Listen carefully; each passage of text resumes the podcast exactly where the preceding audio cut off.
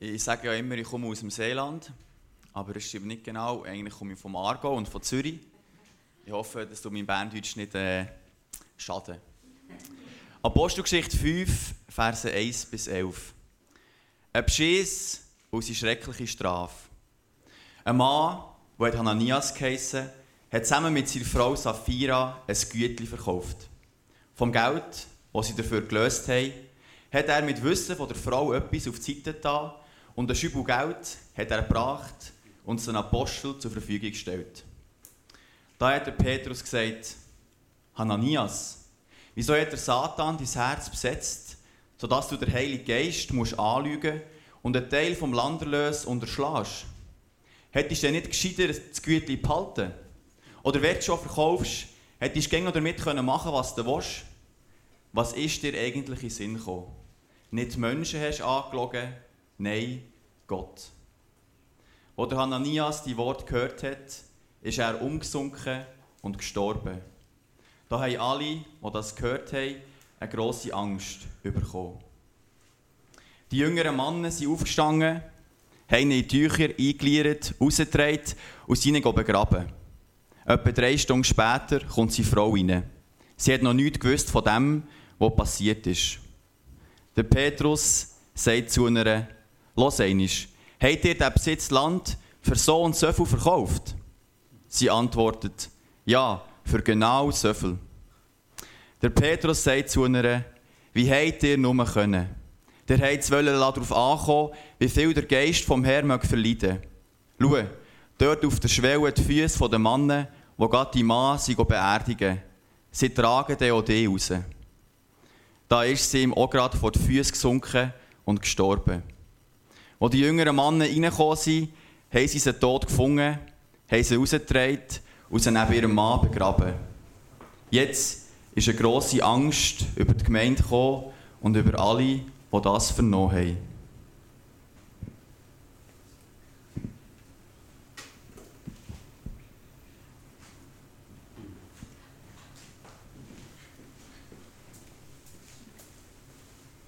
Seht ihr da ein Stück Himmel auf Erde? Wir sind wieder in unserer Predigreihe. Urs, komm doch für ich noch für dich beten. Vater, danke, hast du den Urs ausgerüstet mit dem, was er jetzt uns sagen will. Danke, dass du bei ihm bist, wenn er zu uns redet und auch bei ihm bist in den Vorbereitungen. Merci, bist du da und redest auch in unser Herz. Mach uns parat und offen, dass wir hören können, was du uns sagen willst. Amen.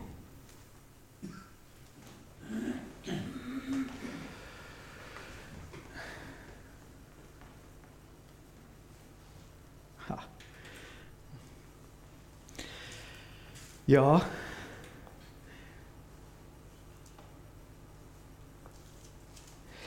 Was ist die Eigenschaft von einem Mensch?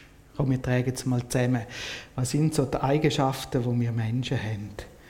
Zum Beispiel könnte man jetzt da sagen, äh, wir haben äh, Gefühl, oder?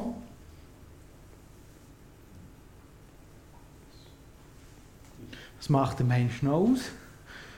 Was meint ihr? Verstand. Verstand.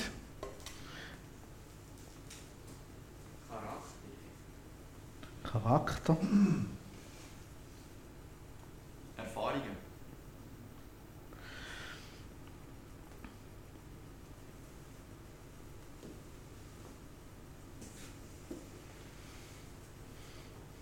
Nein, das Aussehen.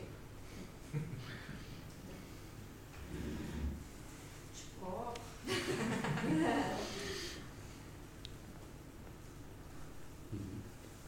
mhm.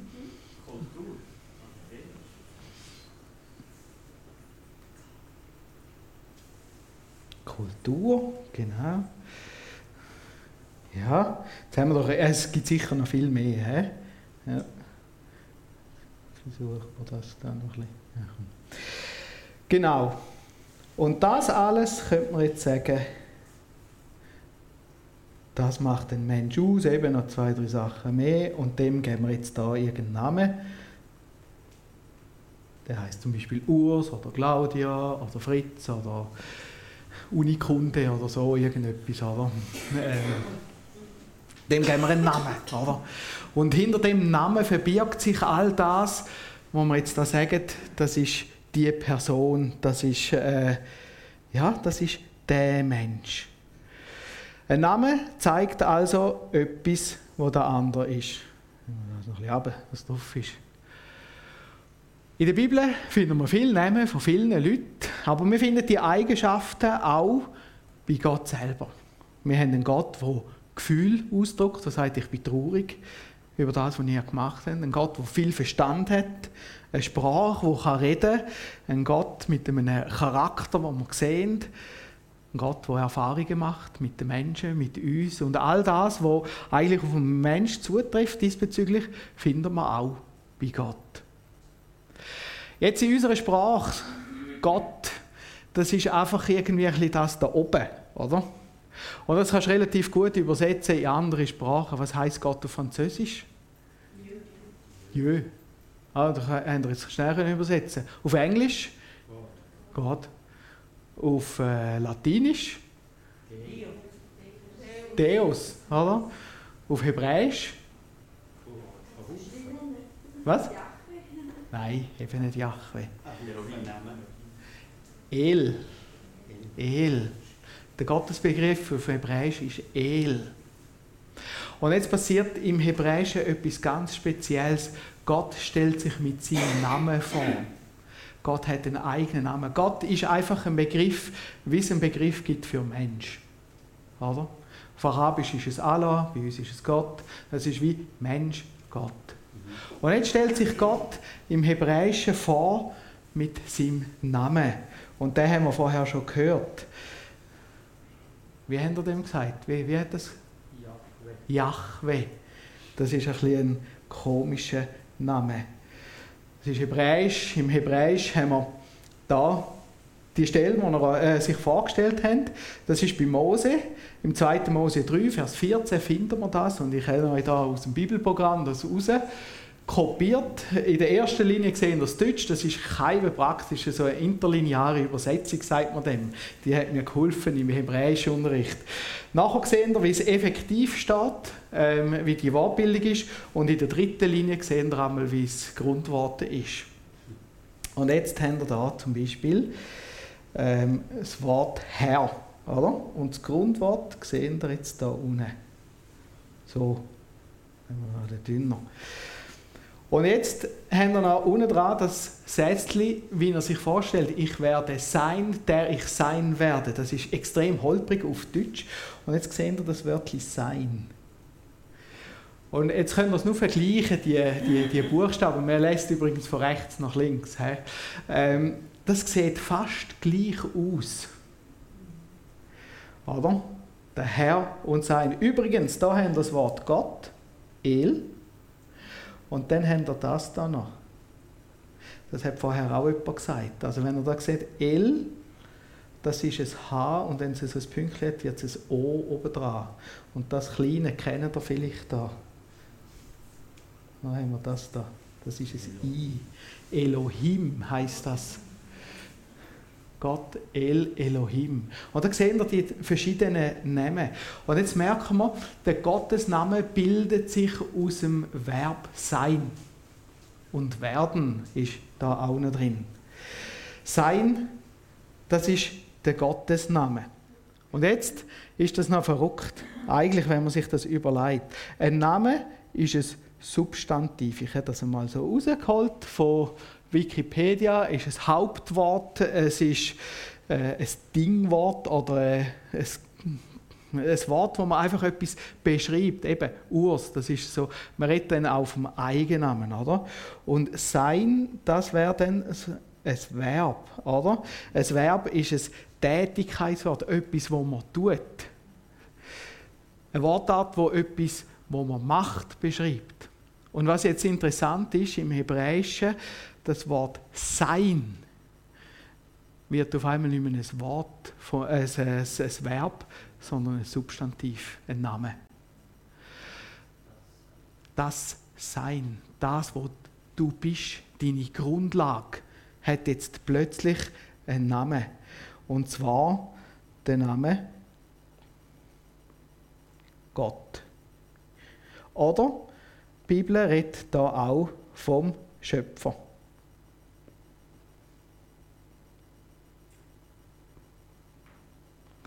Und jetzt auf einmal die ganze Existenzgrundlage, die du hast, ist auf einmal gebunden an den Schöpfer. Dies Sein hat Gefühl, hat einen Verstand. Aber nicht dein Verstand, sondern hat dich gemacht aus einem Verstand heraus.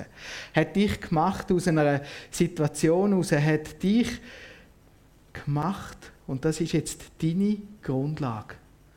An das bist du gekettet. Machen wir es so.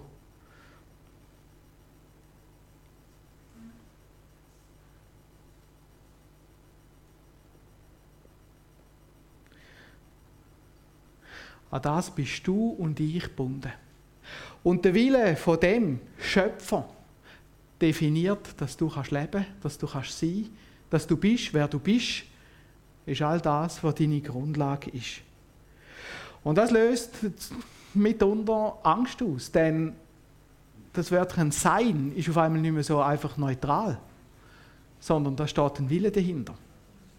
Da steht etwas dahinter, wo dich kennt, der weiß, wer du bist.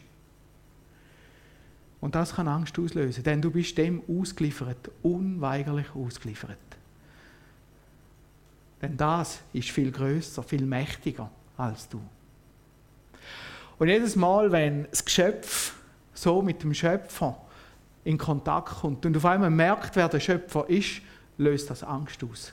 In der Bibel haben wir ein paar derartige Beispiele oder Adam und Eva gesündigt haben und Gott in den Garten Eden kommen, kommen sie Angst über.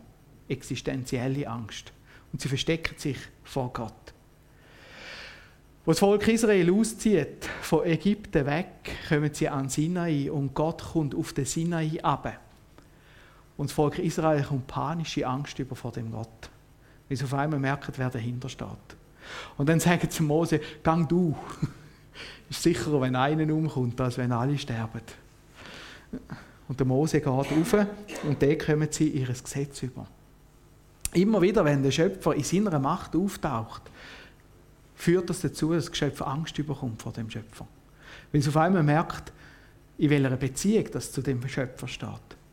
Wir haben den Jesaja, der in den Thronsaal Gottes kommt, Gott sieht und umkehrt und sich fürchtet und sagt, ich habe Angst. Ich habe unreine Lippen. Und wir lesen dann, wie ein Engel kommt und seine Lippen rein macht.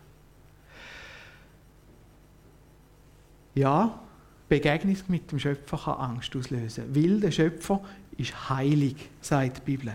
Heilig bedeutet, der Schöpfer sagt, was zählt und alles andere zählt nicht.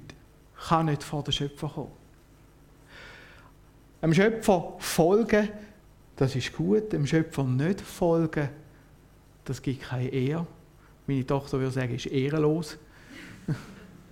Aber es geht noch weiter. Es bringt mich in Verruf vor dem Schöpfer. Und der Schöpfer sagt, das kann ich nicht brauchen. Und das ist Sünde. Gott nicht gehorchen, dem Schöpfer nicht gehorchen, ist Sünde. Und aus dem heraus entstehen schlechte Taten, Taten, die überhaupt nicht gut sind. Und das ist Sünde. Und Gott sagt, Sünde kann ich nicht vertragen. Und wenn jetzt Gott kommt und sich im Geschöpf zeigt, dann merkt das Geschöpf auf einmal, wie sündig das ist. Und das löst noch mehr existenzielle Ängste aus. Man merkt, vor dem Gott kann ich nicht bestehen. Und man merkt, wie heilig das der Gott ist. Wir haben im Alten Testament so eine ganz verrückte Geschichte von Priestern, die hätten opfern sollen und das falsche Feuer gebracht haben. Nicht das heilige Feuer vom Altar, sondern das falsche. Und sie sind sofort gestorben. Und es hat einen Schrecken ausgelöst, weil die Leute gemerkt haben, wie heilig das der Gott ist und wie ernst das es meint. Und es gibt punktuell so Ereignisse in der Bibel, da verschrecken wir. Und wir merken, da ist Gott da. Und dann stehst du vor dem Schöpfer und er ist heilig und du merkst, ich kann nicht bestehen. Und der Schöpfer weiß das haargenau, dass wir nicht bestehen können. Und genau aus dem Grund hat der Schöpfer uns erlöst, indem dass er Jesus Christus auf die Erde geschickt hat. Und jetzt passiert Folgendes. Jesus kommt zu uns und übernimmt die Fehler, die wir machen. Und stirbt stellvertretend für uns. All das, was wir schlecht gemacht haben, nimmt Jesus auf sich und stirbt. Aber er aufersteht und so komme ich in Jesus, wenn ich an Jesus glaube, neues Leben über. Denn er sagt, wenn du an mich glaubst, so machen wir das so,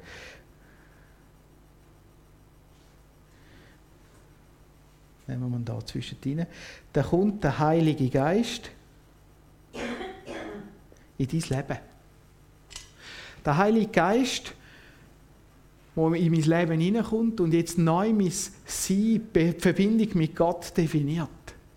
Das ist etwas ganz, ganz Faszinierendes. Jesus ist auferstanden, hat den Tod, die Sünde besiegt und jetzt darf ich ganz neu leben. Ganz, ganz neu. Und das macht mich gerecht vor Gott. Und wenn ich jetzt vor Gott stehe, muss ich keine existenzielle Angst mehr haben. Denn Gott hat mich gerecht gemacht. Aber Furcht löst es immer noch aus. Furcht löst es immer noch aus. Der Johannes zum Beispiel, der, äh, der Lieblingsjünger von Jesus, sagt man, der ist auf der Insel Patmos und hört eine Stimme. Und nachher drüllt er sich um und sieht Jesus. Sein Jesus. Der jetzt ein Leben lang für ihn gekämpft hat. Und wenn er Jesus sieht, sagt er nicht, ja, schön, Jesus, dass du auch da bist, sondern er geht um vor Angst. Und ein Engel kommt und richtet ihn wieder auf.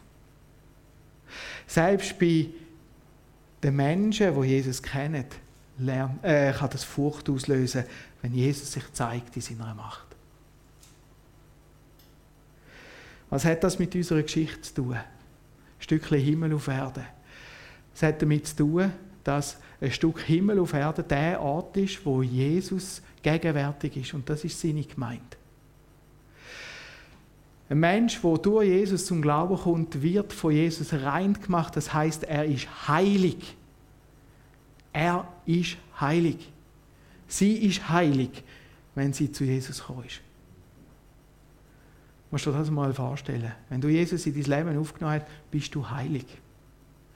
Und neben der Heiligkeit hat nichts anderes Platz, keine Sünde. Nicht. Ich hatte mal einen guten Freund, der war äh, im Vatikan und nachher kommt er mit einem Poster heim, wo jeder Papst drauf ist. Die einen haben so ein Kreisli oben am Kopf gehabt. Hat er, hat er gesagt, Urs, lass mal, das sind alles Päpste. Wieso sind jetzt die einen heilig und die anderen nicht? Also meine, das ist ja ein Papst, oder? Viel mehr kannst du ja nicht sein als Papst, also viel heiliger. Wieso sind jetzt die einen noch heilig, heilig oder dann habe ich gesagt, du, das weiß ich auch nicht so genau. Also ich hätte mir schon können erklären, wie es das meint. Er hat gesagt, aber weißt du, was ich weiß? Wenn du Jesus in dein Herz aufnimmst, hast du auch so ein Kreis oben dran, bist auch heilig. Und ich bin auch heilig. Und was, ich nein? dann habe ich gesagt, mal, genau das, wenn der Heilige Geist in dein Herz hineinkommt, dann hast du noch mehr als ein Kreis oben am Kopf. Dann bist du heilig, rein. Und dort, wo die Gemeinde sich versammelt, in den Zusammenkunft sind, dort sagt auch Jesus, er sagt mitten unter uns, dort ist die Heiligkeit. Das ist ein Stück Himmel auf Erde. Gott kommt in die Erde, auf die sündige Erde und ist anwesend in dieser Erde. Das ist, ich weiß nicht, was du mehr willst, als ein Stück Himmel auf Erde. Ich glaube, das ist ein riesiges Stück Himmel auf Erde. Und dort ist Gott gegenwärtig. Aber dort hat auch nichts anderes Platz.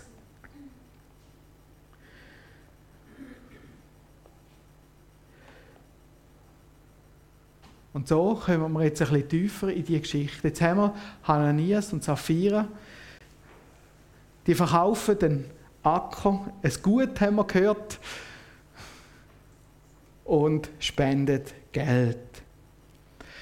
In dieser Gemeinde war es üblich, dass man angefangen hat, seinen Besitz zu verkaufen und dass man das teilt hat unter den Armen. Das sind gute Gaben, die man gemacht hat. Aber man hat es freiwillig gemacht. Und genau das ist das, was in einer Gemeinde immer wieder passiert. Wenn ein Mensch zu Jesus kommt, wenn der Heilige Geist in das Herz hineinkommt, fängt er an, das Herz zu verändern und er fängt an, Sachen zu machen, die er nicht müsste, aber wo er will, Jesus zu lieben. Er macht es, weil er Jesus irgendwie aufs Herz gelegt hat. Weil Jesus gesagt hat, mach das, ich brauche dich jetzt an deren und deren Ort oder spende vielleicht das Geld oder sag dieser Person ein liebes Wort oder weiß nicht was. Auf einmal wirkt der Heilige Geist durch die Person zu anderen Personen und auch in der Gemeinde ganz fest. Und das ist das Faszinierende von der Gemeinde. Die Gemeinde ist nicht der Ort, wo einfach alle, weiß nicht wie, toll sind. Wir merken nämlich auch, wenn der Heilige Geist in uns wohnt, haben wir doch Fehler, wo wir teilweise heftig dran hätten. Und darum brauchen wir einander, die einander auch stützen, die einander auch helfen. Und für das ist die Gemeinde da. Und jetzt komme ich vielleicht niedergeschlagen in die Gemeinde. Ich habe gemerkt, ich bin nicht so heilig gewesen, wie ich hätte sollen, wie ich hätte wollen vielleicht auch. Und jetzt kommen die Menschen und gehen ein Stück Weg mit mir. Ich kann das denen erzählen vielleicht, ich kann mein Herz ausschütten. Und sie können mir sagen, wenn du das bekennt hast, dann ist dir vergeben. Jesus hat dir vergeben. Und ich merke mal, Jesus lebt in meinem Herz und es baut mich auf. Aber eben, das sind manchmal auch Taten, man kann füreinander irgendwas machen und es geht nicht darum, was man macht, sondern warum dass man es macht. Und jetzt stellt euch vor, jetzt sind da eine ganze Gruppe von Leuten, die so miteinander unterwegs sind. Das ist ein Stück Himmel auf Erde, oder? Ich weiß noch, im Lager habe ich mit Teenagerbuben äh, genau so etwas besprochen. Und es ist ums Essen gegangen am Morgen. Und er hat gesagt, jetzt müssen wir mal überlegen, wenn beim Morgenessen an unserem Tisch jeder zuerst dem anderen schaut, dass er sein Zeug hat. Du musst nie Angst haben, dass du zu kurz kommst, weil es hat noch sechs andere am gleichen Tisch. Oder? Und dann haben sie gefunden, das wollen sie mal ausprobieren. Und wir haben miteinander zum Morgen gegessen. Und immer bevor du etwas hast nehmen hast du geschaut, haben alle anderen, oder? Ich sage das, es ist wirklich ein Stück Himmel auf Erde. Das, das Zeug ist auf den Teller geflogen, oder? Und die Teenie-Buben haben gefunden, das ist so cool das machen wir wieder. Wenn man miteinander so unterwegs ist, ist das etwas Schönes und es hebt eigentlich das Niveau in einer Gemeinde. Auch das geistliche Niveau.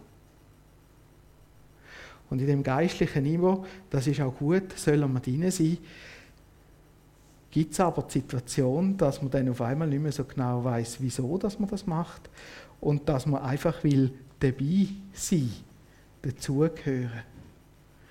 Im Hebräer 10, Vers 23 und 25 lesen wir die Stelle, wo steht, ferner wollen wir unbeirrbar an der Hoffnung festhalten, zu der wir uns bekennen.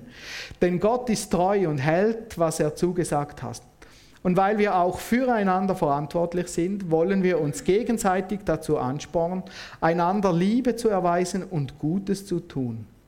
Deshalb ist es wichtig, dass wir unsere Zusammenkünfte nicht fernbleiben, wie einige sich das angewöhnt haben, sondern dass wir einander ermutigen und das umso mehr, als wir, als wie ihr selbst fest, feststellen könnt, der Tag näher rückt, an dem der Herr wiederkommt.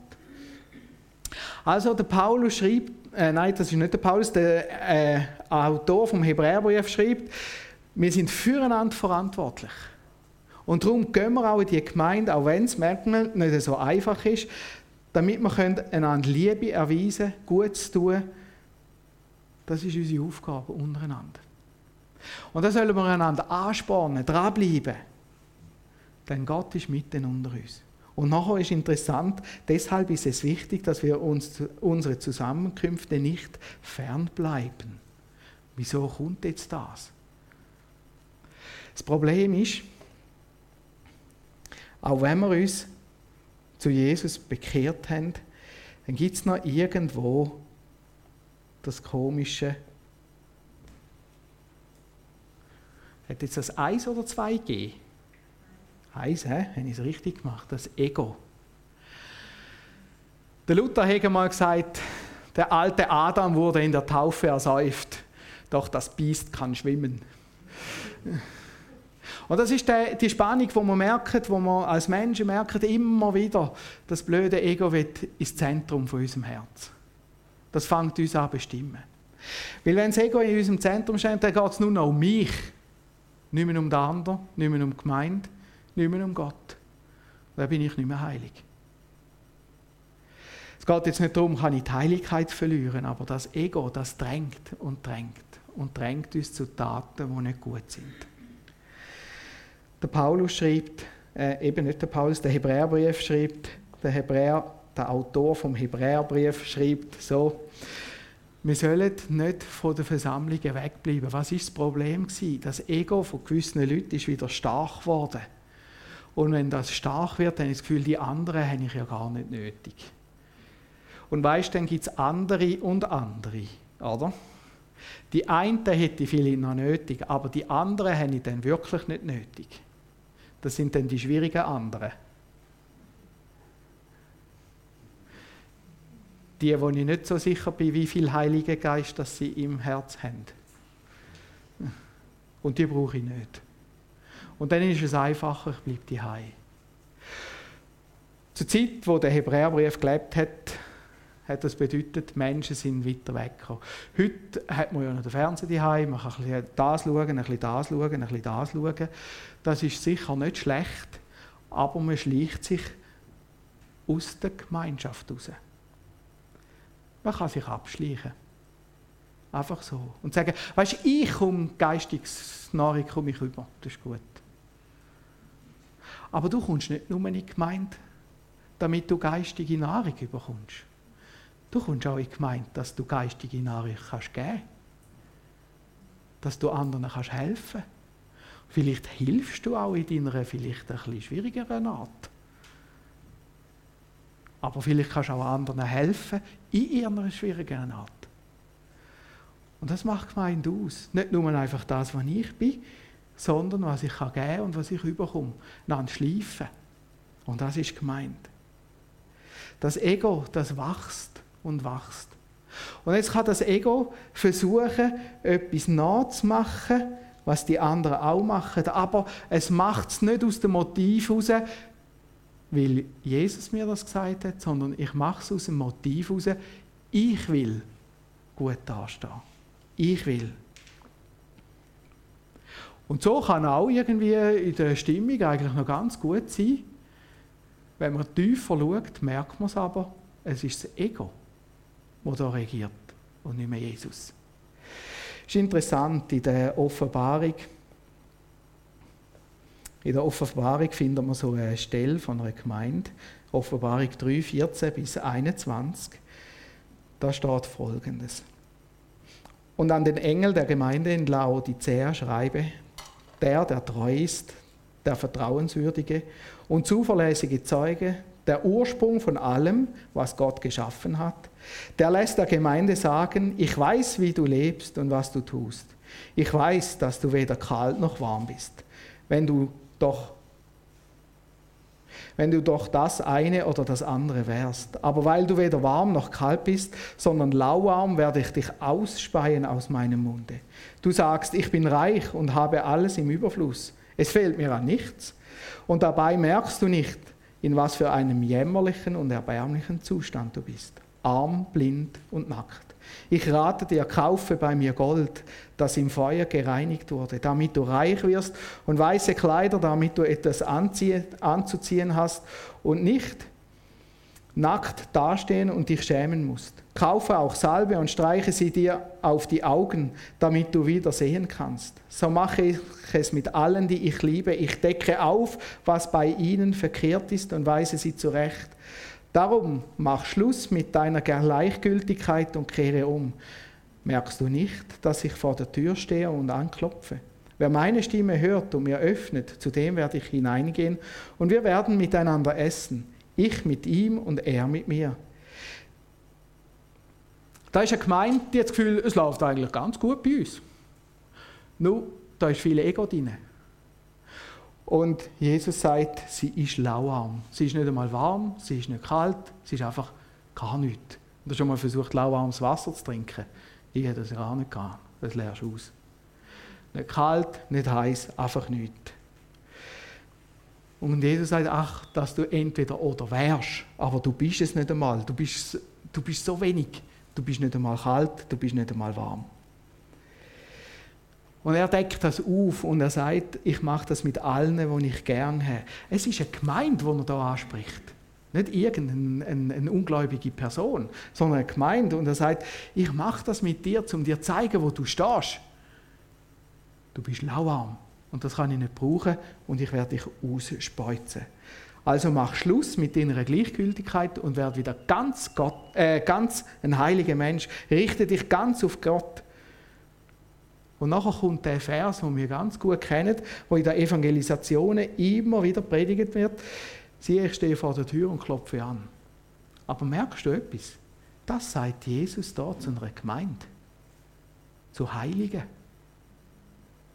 Zu Menschen, die Jesus kennen ich stehe vor der Tür und klopfe an. Was ist da passiert? Und so lade ich auch Gott heute ein, ganz mit ihm Sache zu machen. Und nicht nur einfach ein bisschen, ein bisschen halb, ein bisschen so.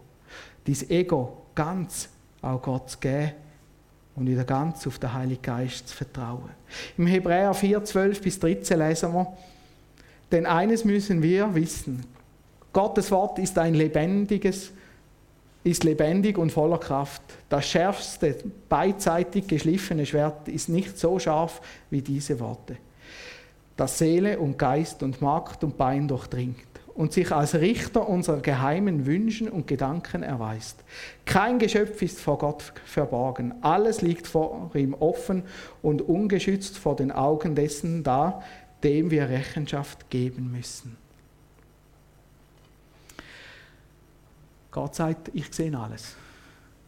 Und ich habe wie ein zweischneidiges Schwert. Und ich schneide aus deinem Herz raus, was nicht richtig ist. Und das tut weh. Und genau das ist da passiert in dieser Gemeinde. Genau das ist die Situation, die wir hier bekommen haben in dieser Gemeinde. Das zweischneidige Schwert hat geschnitten. Und wir kommen Angst über und denken, huch, was ist jetzt da passiert? Es ist ein Stück Himmel auf Erde, wenn Gott das anfängt zu machen. Das zweischneidige Schwert, das durchdringt Seele und Geist, Markt und Bein und ist ein Richter von unseren Gedanken. Ich kann über deine Gedanken nicht richten, ich kenne die nicht. Aber Gott sagt, ich sehe dein Herz und das Tiefste dein Herz. Und jetzt fängt Gott an, die schlechten Sachen rauszuschneiden, wo deine Heiligkeit mindert. Und das ist nicht immer einfach. Ich weiß nicht, wie du das hast in deinem Leben, wenn Gott das macht. Ich reg mich meistens am Anfang auf. Weil meistens habe ich das Gefühl, das ist jetzt etwas, was eigentlich ganz heilig ist. Und irgendwann merke ich, nein, Gott zeigt mir, das ist nicht in Ordnung. Und dann geht es darum, dass ich das zu Gott bringe. Gott anlege. Um Vergebung bitten. Das Bekennen, haben wir heute auch schon gehört und vor Gott eingestehen, jawohl, ich habe Fehler gemacht. Der Paulus schreibt der Philipper, was folgt daraus, liebe Freunde? So wie ihr Gott bisher immer gehorsam gewesen seid, sollt ihr euch ihm auch weiterhin mit Respekt und tiefer Ehrfurcht umstellen und alles daran setzen, dass eure Rettung sich in eurem Leben voll und ganz auswirkt. Nicht nur, wenn ich bei euch bin, sondern erst recht jetzt während meiner Abwesenheit. Gott selbst ist ja in euch am Werk und macht euch nicht nur bereit, sondern auch fähig, das zu tun, was ihm gefällt.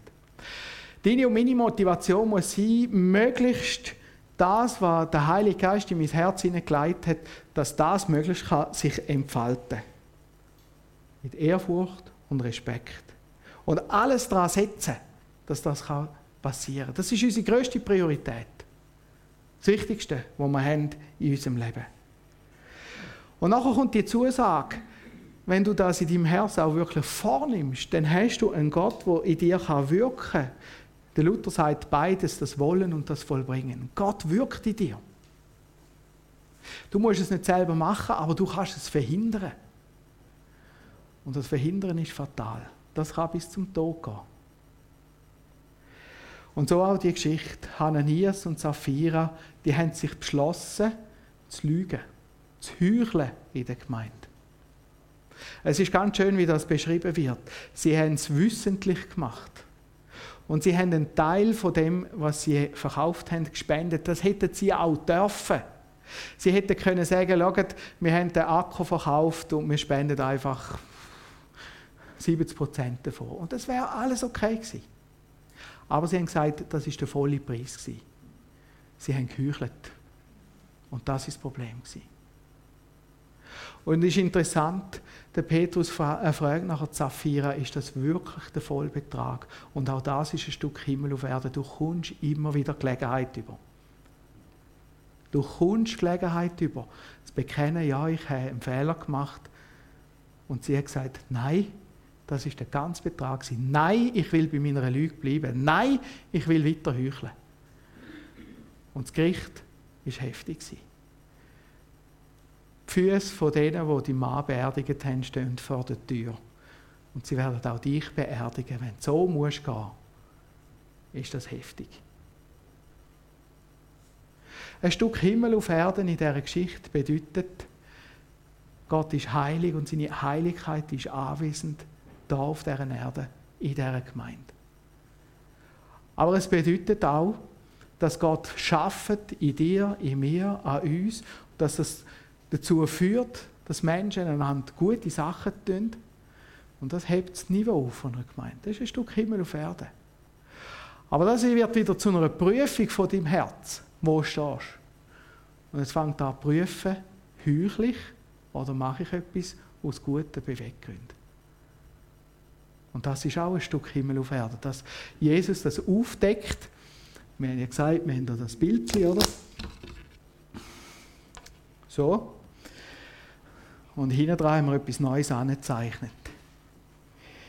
Ihr seht das Herz und das Schwert. Und das Herz ist jetzt nicht gerade so ähm, erfreut, wenn es das, äh, das Schwert sieht. Es soll zeigen, wie Jesus an uns schafft. Und mit dem Schwert rausschneidet, was nicht in Ordnung ist in unserem Herz. Das mag wehtun. Das mag nicht das Einfachste sein. Aber es ist das Beste, was passieren kann. Und darum ist das ein Stück Himmel auf Erde. Und aus dem heraus passiert nachher das, was wir auch gelesen haben. Es ist eine große Ehrfurcht entstanden. Ha! Das musst du können, hä?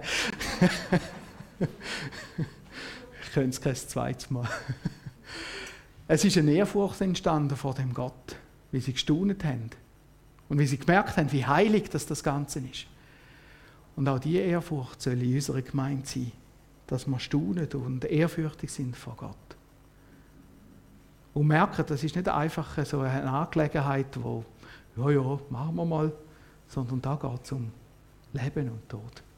Amen. Ich will noch beten. Herr Jesus Christus, ich möchte dir vielmal danken, dass du gewirkt hast in dieser Gemeinde und danke auch, dass du gewirkt bist in unserer Gemeinde.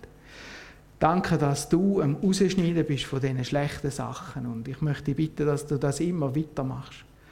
Ja, Jesus, ich weiß, das ist ganz schwierig manchmal. So möchte ich dich bitten, dass wir Kraft bekommen, auch das zu bekennen, was wir fast nicht anbringen. Weil in dem hinein je heilig ist, was du uns gibst. Danke vielmals, dass du Sünden vergisst und dass jeder, der seine Sünden zu dir bringt, kann sicher sein, dass du es vergeben hast. Dass du für das gestorben bist am Kreuz von Golgatha. Dass du verstanden bist und dass in dir alle Macht liegt. Heb Lob und Dank dafür. Danke, dass du uns erwählt hast. Danke, dass wir deine Kinder dürfen sein. Danke, dass wir gemeint dürfen sein. Danke, dass du mit uns dran bist. Amen.